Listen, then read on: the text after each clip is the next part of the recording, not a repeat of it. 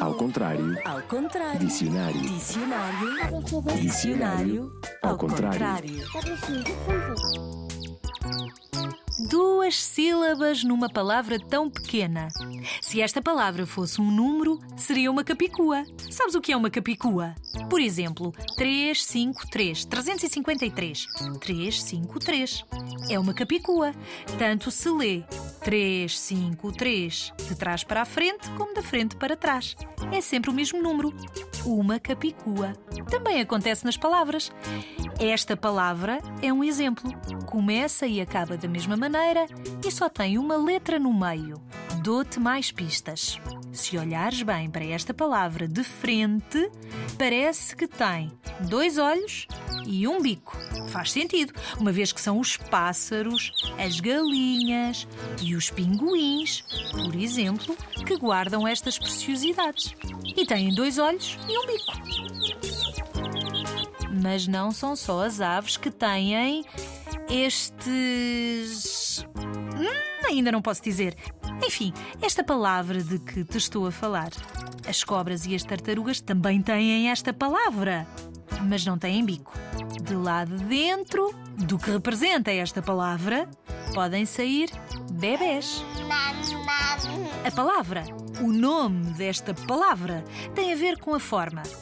Ou a forma desta palavra deu nome à palavra. Ai, que confusão, já estou baralhada e estou a baralhar-te a ti. A palavra tem só três letras e aquilo a que me estou a referir cozinha-se. Pode ser mexido, estrelado, cozido ou em omelete. Oh, esta foi muito fácil, de certeza que já acertaste. Foi a pista mais fácil de todas. Serve para fazer doces, tortas, bolos, gelados, bolachas tem uma casca. E a casca pode ser de vários tamanhos e de várias cores, até às pintinhas. Havia de dinossauros.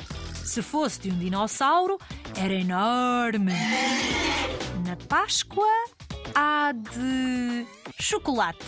Se andas devagar, talvez já te tenham dito que andas a pisar. Adivinhaste? Ovos! Andas a pisar ovos. Ovo é a palavra escondida neste dicionário ao contrário.